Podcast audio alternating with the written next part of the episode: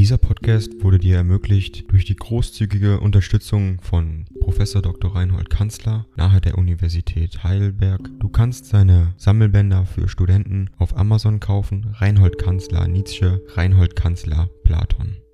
Danke fürs Zuhören.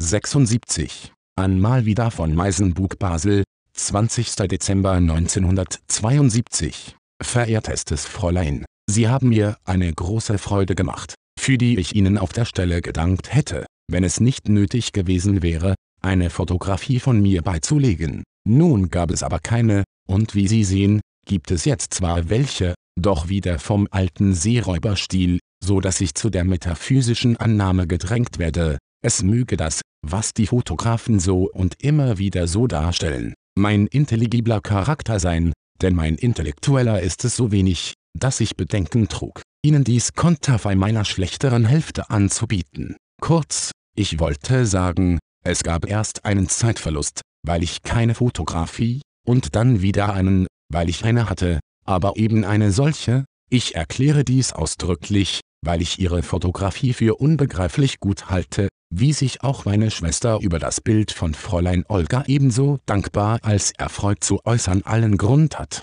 Ich reise jetzt für zwei Wochen nach Naumburg, um dort Weihnachten zu feiern, während dieser Zeit will ich meine Schwester dazu bringen, sich fotografisch hinrichten zu lassen, wenigstens bezeichnet dieser Ausdruck meine Empfindung. Wenn der einäugige Zyklop als Deus Ex Machina vor mir steht, während ich mich dann bemühe, dem Verderben Trotz zu bieten, geschieht bereits das Unvermeidliche, und ich bin von neuem als Seeräuber oder erster Tenor oder Boja et hoc Genuss omne äthanisiert. Nun werden Sie die Vorträge gelesen haben und erschreckt worden sein, wie die Geschichte plötzlich abbricht, nachdem so lange präludiert war und in lauter Negatives und manchen Weitschweifigkeiten der Durst nach den wirklichen neuen Gedanken und Vorschlägen immer stärker sich eingestellt hatte. Man bekommt einen trockenen Hals bei dieser Lektüre und zuletzt nichts zu trinken. Genau genommen passte das, was ich mir für den letzten Vortrag erdacht hatte, eine sehr tolle und bunte Nachtbeleuchtungsszene, nicht vor mein Basler Publikum,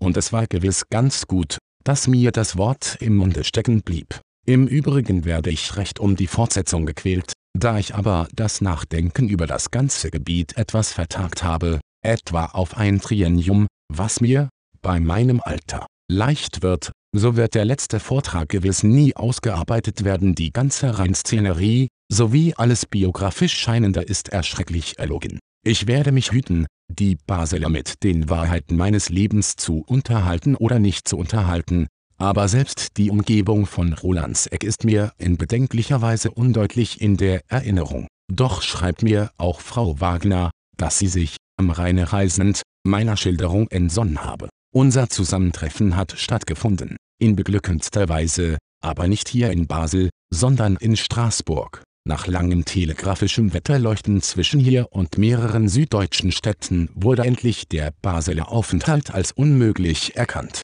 Und so reiste ich denn eines Freitags nach Straßburg, wo wir mit und beieinander zwei und einen halben Tag verliebten, ohne alle sonstigen Geschäfte, sondern erzählend und spazierengehend und Pläne machend und der herzlichsten Zueinandergehörigkeit uns gemeinsam erfreuend. Wagner war mit seiner Reise recht zufrieden, er hatte tüchtige Stimmen und Menschen.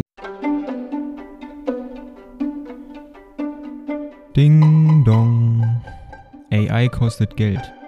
Wenn du diese Briefe ohne Werbung und ohne Unterbrechung hören willst, dann kauf sie dir doch unterm Link in der Beschreibung. Das Ganze ist moralinfrei und verpackt in mehreren Audiobook-Formaten nur für deinen Genuss. Danke für dein Verständnis und viel Spaß mit den Briefen.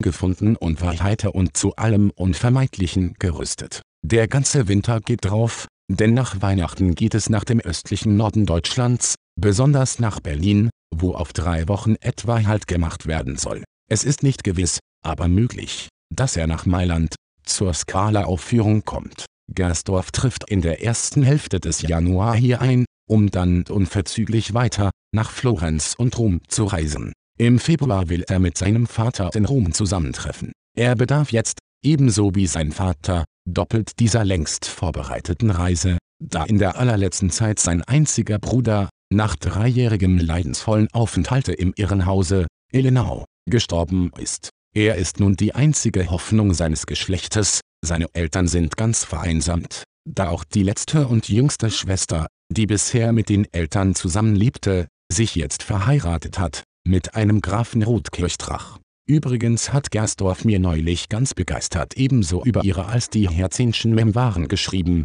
woraus Sie wenigstens das entnehmen können, dass er bei seiner Vorbereitung auf Italien sich doch besonders auch auf Florenz gut vorbereitet. Beiläufig, was sind denn das für philologische Fragen, verehrtestes Fräulein, die Sie wie Sie schreiben auf dem Herzen haben? Machen Sie doch mit mir einen Versuch, falls Ihnen nicht etwa Wilamowitz den Glauben an meine Philologie erschüttert hat. Für diesen Fall stehe ich aber immer noch zu Diensten, da ich dann Freund Rode heranziehen würde, an dessen Philologie zu zweifeln ich niemandem erlaube. Was haben Sie denn für den nächsten Sommer, nach der sehr schmerzlichen Trennung von Fräulein Olga, beschlossen? Und auf welchen Termin ist die Vermählung angesetzt? Und soll sie in Paris gefeiert werden? Oder bei Ihnen in Florenz? Das Buch des Herrn Monod über Gregor von Tours ist in den deutschen gelehrten Zeitschriften sehr rühmend besprochen und als das beste und wertvollste, gerade vom Standpunkte strenger historischer Schule aus, bezeichnet worden. Was bis jetzt über Gregor geschrieben ist. Heute Abend will ich abreisen. Ich sende Ihnen und Fräulein Olga einen herzlichen Weihnachts- und Neujahrsgruß zu. Es lebe dieses Jahr, aus manchen anderen Gründen, aber namentlich weil es so schöne und hoffnungsreiche Gemeinsamkeiten geschaffen hat. Es läuft alles auf einer Bahn, und dem Tapferen muss das Gute und das Schlimme gleich recht sein. Verehrungsvoll Ihr getreuer F.R. Nietzsche Dieser Podcast wurde dir ermöglicht durch die großzügige Unterstützung von Prof. Dr. Reinhold Kanzler nahe der Universität Heidelberg. Du kannst seine Sammelbänder für Studenten auf Amazon kaufen. Reinhold Kanzler Nietzsche, Reinhold Kanzler Platon. Danke fürs Zuhören.